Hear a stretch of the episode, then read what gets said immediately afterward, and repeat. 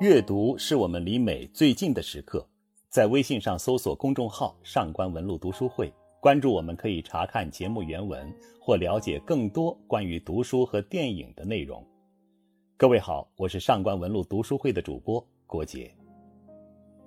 傲慢绝非属于爱情的品质，但这并不就是说一个傲慢的人绝不可能获得爱情。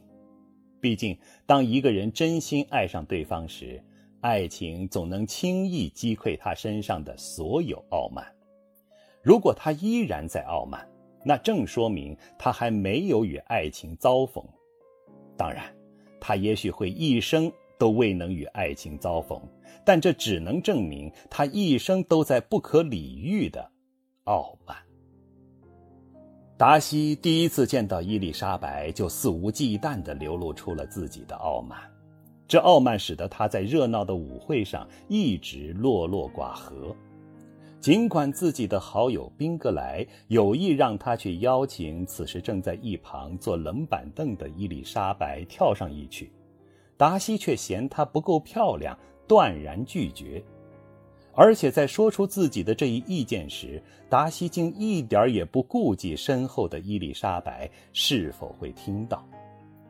显然，达西没有对伊丽莎白一见钟情，所以才会如此随心所欲的照样施展着自己的傲慢。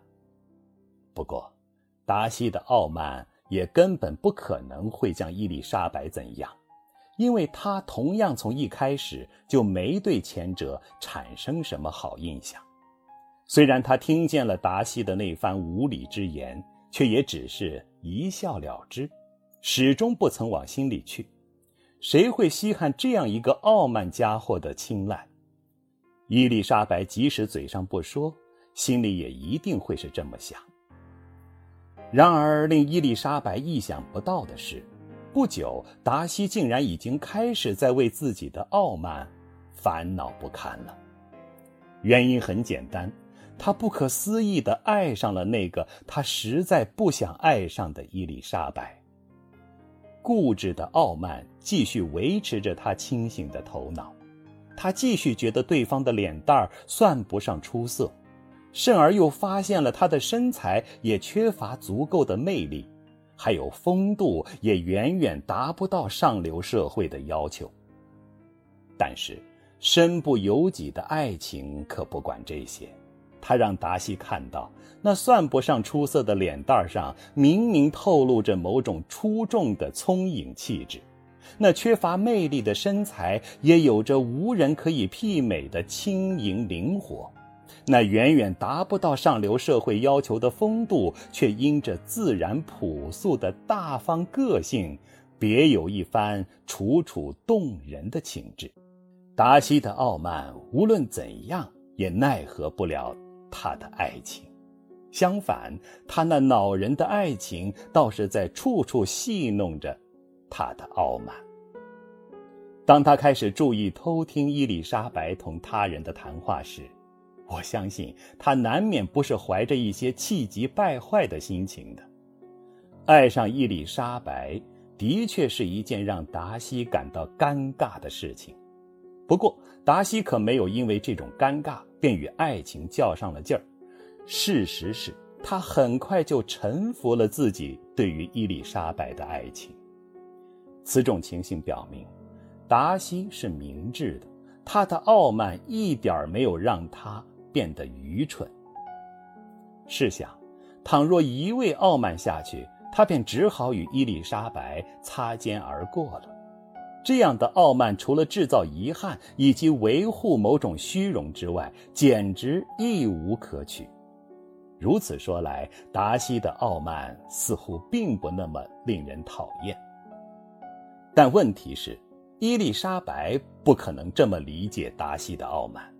因此，在又一次舞会上，当威廉爵士突然试图使两人成为舞伴时，毫无心理准备的达西仅仅是十分惊诧，而没有任何怠慢之意。可伊丽莎白却拒绝的斩钉截铁。即便是达西这时难得的亲自开口请他赏光，且尽量显得彬彬有礼。伊丽莎白也仍旧不为所动。威廉爵士接下来的徒劳劝说，只能更是弄得达西脸上无光。可是丢尽颜面的达西并不为此生气，伊丽莎白这种泼辣的率真性情，挑起的只是他越发浓厚的兴趣。伊丽莎白也的确觉察到了达西对自己的关注。可她以为那完全是由于自己让他看起来太不顺眼的缘故，他绝不会去想象在达西和他之间竟会存有什么好感之类的东西。这次是达西主动上前邀请伊丽莎白跳舞了，他的傲慢似乎早被他忘到天涯海角去了，但伊丽莎白仍对他的傲慢耿耿于怀。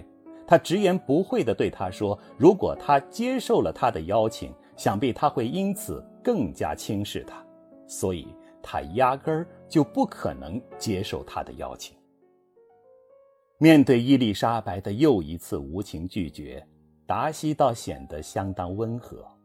不过，这可不是他故作风度以挽救自己在对方心目中的形象，他是真的喜欢对方。其次，他觉得自己爱他还未爱到无法自拔的地步，故而他施加给他的难堪，并不能对他构成什么太大的伤害。他对于伊丽莎白的接近只是试探性的，碰壁的结果是他又开始利用自己的傲慢进行自我安慰了。若不是他的亲戚出身卑微，那我可就危险了。这一心理表明，达西实际上仍旧没有摒弃自己的傲慢。伊丽莎白家族那不够高贵的出身，仍在被他视为爱情不可逾越的障碍。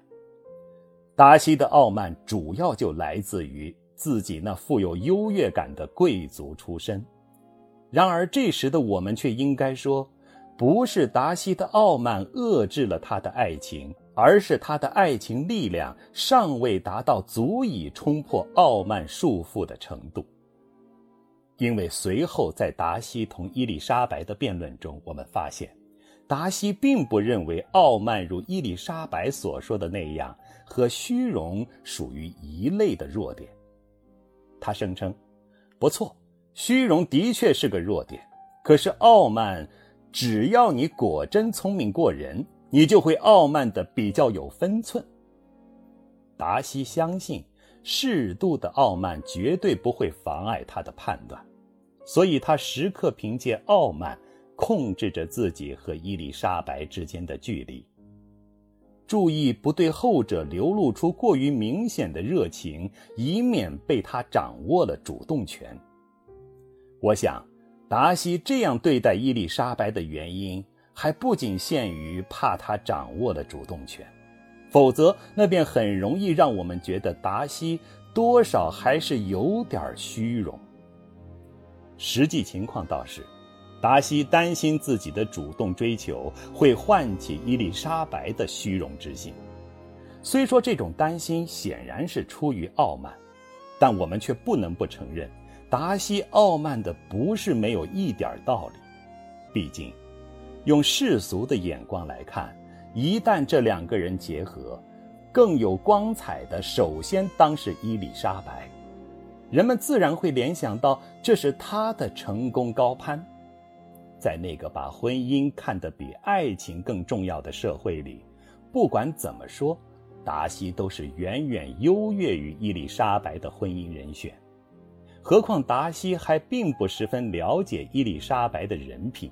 无法确定她不是一个贪慕虚荣的姑娘，加之伊丽莎白的家人，尤其是她的母亲，打一开始就给她留下了势利庸俗的印象，这就更难怪达西不愿收敛他的傲慢。在同那些较低阶层人士的交往当中，傲慢几乎成了达西痛击趋炎附势之类石壁的有力武器。但傲慢，也是一把双刃剑，他在保护着达西的同时，也在招惹着人们，特别是伊丽莎白对于他的偏见。这导致他轻而易举地便相信了维汉针对达西别有用心的造谣重伤，他甚至因此故意跟达西作对似的喜欢上了维汉。若不是由于他缺少维汉所贪图的婚嫁财产，难保他不会将自己的一生交付给这个徒有其表的浪荡公子。这一惊险情形，不也正说明了偏见比傲慢可有着更险恶的处境？好在伊丽莎白终归是个有主见的人，她永远不会向没有爱情的婚姻妥协，因而才没有像她的好友夏绿蒂那样随即接受可笑的柯林斯的求婚。伊丽莎白的想法非常明确。爱情才是保证婚姻生活幸福的一个基本前提。他所要等待或寻找的，只能是那个可以使其感到两情相悦的人。从这一意义上说来，谁要是想赢取伊丽莎白的芳心，必须得先是一个看重爱情的人。那么，无论是维汉或是柯林斯，都比达西。距离他的这一目标更远。可达西偏偏又是一个不为他所欣赏的人，他的成见此刻又面临着错过的危险。而更为令人焦虑的是，达西因为傲慢，也一直无意去打消对方的成见。爱情明明已经搅得他有些失魂落魄。他却仍然在伊丽莎白面前竭力装作若无其事的模样。其实，达西越是伪装，也就越是掩饰不住自己的反常。倘若伊丽莎白稍稍有点自作多情，他一定已经能够看出达西对自己有了不同寻常的意思。如果说在人多的场合，两人难免碰面。为什么在人迹罕至的花园，他也会悄然出现在自己的面前，而且在特意告诉他自己喜欢一人在此散步之后，结果他还是接二连三的遇见了他？如果这不是刻意而为，那又该做怎样的解释？但是未等伊丽莎白琢磨出个究竟。偶然从达西表弟口中获悉的又一个消息，即刻使他由于愤恨加重了对于他的偏见。他万万没料到，达西居然也参与干涉了宾格莱和姐姐吉英之间的可能恋爱，将一对看上去再匹配不过的有情人生生拆散。其原因在他看来。除了那傲慢的门第观念之外，便是源于他想把自己的妹妹许配给宾格莱的私心。对达西无以宣泄的满腹憎恶，弄得伊丽莎白头痛欲裂。为了避免再同他碰面，伊丽莎白决定不去参加当晚在达西姨妈家举行的那个茶会。可又让他万万没料到的是。达西竟踏着夜色，亲自赶到他所客居的柯林斯夫妇的住处，问候他的身体状况来了。接下来的场面更是让伊丽莎白大吃一惊，达西竟然开始向他表白爱意。他的傲慢终于支撑到了极限。但奇怪的是，就在向伊丽莎白倾诉着衷肠的时候。达西实际上并没有忘记显示他的傲慢，他一面滔滔不绝地表达着自己的柔情蜜意，另一面又不留情面地表示着对其卑微家庭出身的不满。达西说的自然全是实话，并且以为这样可以证明自己的求婚不是一时的冲动。可他那高高在上的傲慢，不会使他体察到他所谓的真实对对方造成的究竟是怎样的一种伤害。傲慢，已经在出卖达西本人了。尽管他嘴上说害怕遭到伊丽莎白的拒绝，傲慢却让他显出了志在必得的样子。达西在这个时候的傲慢，表现出的已不是自信和骨气，而是匮乏同情与善意的盲目自大了。即使是单单为了自尊，伊丽莎白也不可能接受他的爱情。爱如果不能使两个人平等，也就不能使爱者将其所爱者看得高于自己。这样的话，达西给予他的爱岂不就成了施舍？达西着实是在试图向伊丽莎白表现出爱的诚意，但傲慢无论如何都算不上一种诚意。即便他无法做到对对方的不足视而不见，那至少也该因为爱情体谅甚至承担起对方的不足。真实可能是冷酷的，而爱永远不会冷酷。达西此刻真该躬身自问一下：他是因为爱才冷酷起来的吗？这样的求婚。难怪伊丽莎白会把他看成是对自己的侮辱，并促使他被迫还击，揭发出他的种种恶行。面对伊丽莎白毫不犹豫的拒绝，以及他那源于误会的一一指责，达西虽然极其不快，却也得以进一步认识了伊丽莎白，也认识了他自己。他的傲慢没能允许他马上做出解释。但他却在第二天一早交给了伊丽莎白一封信函，那里写着他对自己种种恶行的详尽解释。这一举动在某种程度上也可以看作达西向伊丽莎白初步表达诚意的努力。如果不是源于爱情，他是完全可以继续由着自己的傲慢对他保持沉默的。他应该能够想象得到，自己的这一番真诚解释未必就能使伊丽莎白相信，伊丽莎白当然也不那么容易相信，但他却忍不住要反复重读玩味他信中的那些字句。这一细节多少说明了伊丽莎白对于达西的看重，也许他自己都还没有意识到这一点，不然。他何苦要如此为一个无足轻重的人煞费心思？而且思来想去的结果，竟是觉得自己因为虚荣，对达西心存了偏见，甚至于最后又不单认同了他的辩解，还承认了达西对自家人的批评确实有理。倘若没有一点喜欢的因素在内。伊丽莎白怎么能这么顺畅的就动摇了自己对于达西的偏见？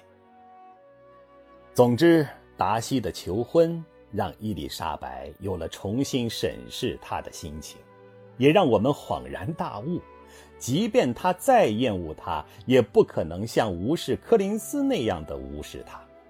在爱情所需的某些条件方面，达西终究是个拥有实力的男人。他的求婚与柯林斯的求婚应当不可同日而语，这或许就是达西傲慢的又一个原因。但爱情并不是靠傲慢来征服的。如果达西继续仰仗自己的实力傲慢下去，他仍然没有希望赢得伊丽莎白的芳心。幸运的是，爱情本身就可以让达西明晓这一点。爱一个人。怎么可能又同时轻视一个人？自从求婚遭拒以后，他已经开始主动在爱情的帮助下改变自我了。伊丽莎白同舅舅舅妈在旅途中与达西偶然相遇时，看到的显然是一个和以往颇有些不同的达西了。至于达西为什么突然一改往常的无礼和傲慢，伊丽莎白理解起来却显得相当的缺乏自信，她不敢以为这是由于达西还在一如既往地爱着她。这种缺乏信心的表现，与其归因于伊丽莎白不了解达西，还不如说是由于爱情让她自动高看了达西。很明显，他是爱上了达西，尽管他可能还不大愿意承认，但这只不过是个时间的问题。随着有关达西那些不利传言的一一澄清，以及达西本人越发良好的表现，伊丽莎白再也抑制不住心中的爱情了。这一情形也再次表明，伊丽莎白的爱情一直就是在受着达西傲慢的阻碍。可偏在这时，家里又爆出了丑闻，妹妹莉迪亚跟维汉私奔了。这对于伊丽莎白的爱情简直是一个毁灭性的打击。达西本来就厌弃他家人那些不体面的行为，这也正是促使他一度在爱情面前犹豫不决，包括阻挠宾格莱与吉英相爱的主要原因。如今又出了这么一件连他自己都无法忍受的家丑，达西还有可能不对他敬而远之吗？现在的伊丽莎白对于自己的爱情已不是缺乏信心，而是到了绝望的地步。不过，也恰恰是在这个时候，伊丽莎白才能真正体会到他是多么的喜欢达西。就此而言，这一家丑又未必全是一件坏事。更何况，达西在知情后的第一个反应就是迅速采取补救的行动。他背着伊丽莎白和他的家人找到维汉，用自己的金钱慷慨解决了他所有的难处，并促使其同意和莉迪亚成婚，以挽回他们因私奔造成的恶劣影响。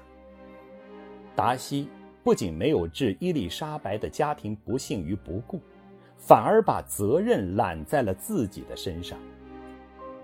他想让人们相信。如果他能及早戳穿维汉的伪装，莉迪亚也许就不会为他所迷惑了。其实，这不过是个仗义的借口。达西的真正目的只是要替心爱的伊丽莎白分担她的痛苦罢了。爱，使达西学会了谦卑，也使他懂得了怎样去为爱分担对方的不足。爱从来不会由于对方的不足望而却步，它的可贵意义就在于通过承担对方的不足，使对方与自己一样强大起来。爱改变了达西，达西也借助于自我的改变，成全了爱的价值。然而此刻，他可以使宾格莱和吉英重归于好。自己却没有了重新追求伊丽莎白的勇气，这不是因为爱没给予他勇气，而是因为此刻他仅仅意识到了爱所给予他的谦卑。不过，伊丽莎白即使不能马上明白达西的沉默不是一种傲慢，无法自抑的爱情也不会再次因为偏见令其对达西产生误解了。这。应该是伊丽莎白拿出勇气的时候了，而他也的确拿出了勇气。那么，他们的爱情还能不开始吗？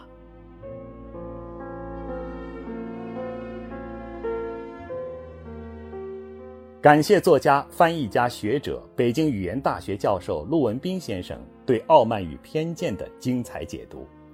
本篇文章原名《爱并非总是那么盲目》，出自先生著作《亲爱的，我想你》。如果你想查看今天节目的内容，请到微信上搜索公众号“上官文露读书会”。阅读是我们离美最近的时刻，让我们共赴一场美丽的约会。今天的读书就到这里，下期再会。